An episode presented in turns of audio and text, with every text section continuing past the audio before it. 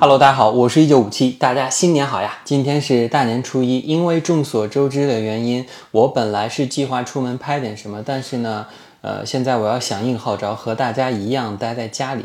现在呢，我是在我父母家里，我也没有带什么设备，所以说我现在的情况就是简单的用我的手机来拍摄，也没有什么，就现在只剩下我头顶的一个顶光，所以说呃，拍摄的环境还是比较差的，大家理解一下。同时呢，在新的一年该录制一些什么样的内容，我也没有什么想法，嗯，还是要大家给一些建议吧。那么今天的节目呢，就聊一聊我最近碰到一个在拍摄中的问题。对于将要购买阿尔法六四零零这款相机的朋友呢，算是给大家提一个购买建议吧。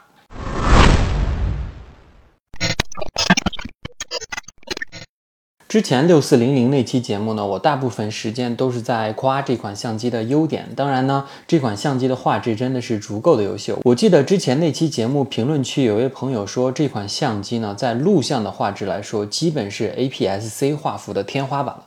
这一点我完全的认同。在我拿到这款相机之后的这段时间，因为我没有出门啊，基本上都是在家里拍摄，整体的体验呢是非常好的。但是在前段时间呢，有一天我的播客合伙人请我吃饭，然后那天我正好带着我这款相机，顺便就拍了一段，大家先来看一下。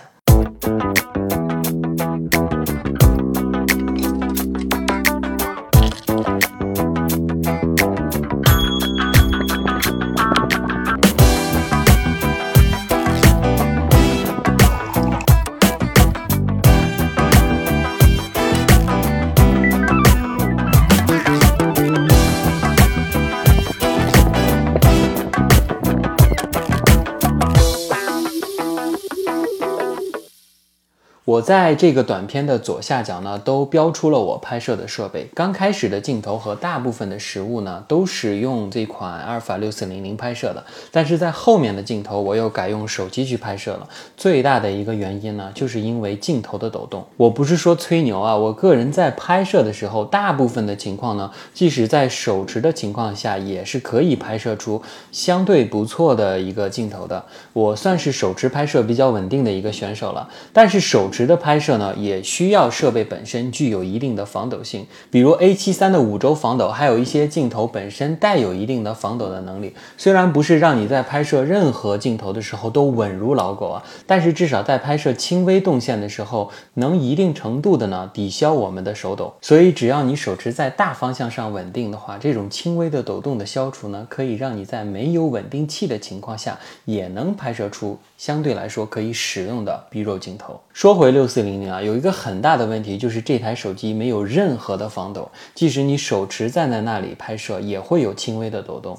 在我后期整理素材的时候，只能后期稳定去使用，但是在后期稳定的时候，变形稳定会裁切一部分的画面，让你在拍摄的时候的构图和最终成片画面的比例会有比较大的差别，就很难受了。我知道有人会问，那你上稳定器啊，兄弟们，谁会天天把相机稳定器带在身上？就像我们这次吃饭，我就是很临时的想拍一段，因为。日常的时候，我们很可能会带上相机，但绝对不会平常身上带着稳定器的。所以相机有一定的稳定性是非常重要的。还有人会问啊，那你就别用动态镜头啊，用一些静态的镜头不就好了？你知道，有的时候为了画面感，我们不能永远去使用静态镜头。况且呢，我没带稳定器，我也没带三脚架呀。所以最后呢，我还是要劝解一下想买阿尔法六四零零的朋友。是的，在画质上来说，这款相机的镜头非常的棒，没什么好说的槽点。相对于全画幅来说，也非常的轻便。但是这个防抖的性能是非常让人烦恼的。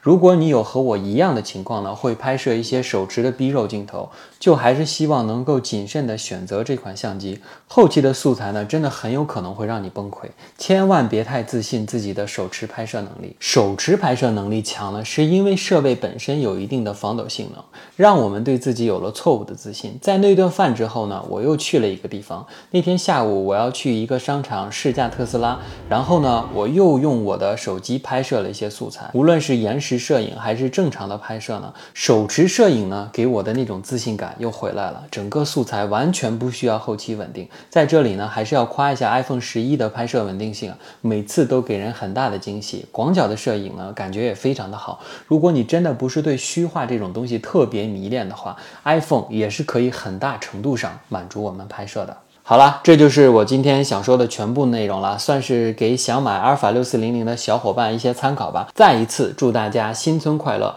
特殊时期呢，也希望大家能够尽量待在家里，配合政府的号召，然后希望大家都健健康康的。最后呢，千万别忘了，顺便再给我一个一键三连，感谢各位老铁了。那么我们下次再见。I'm just different.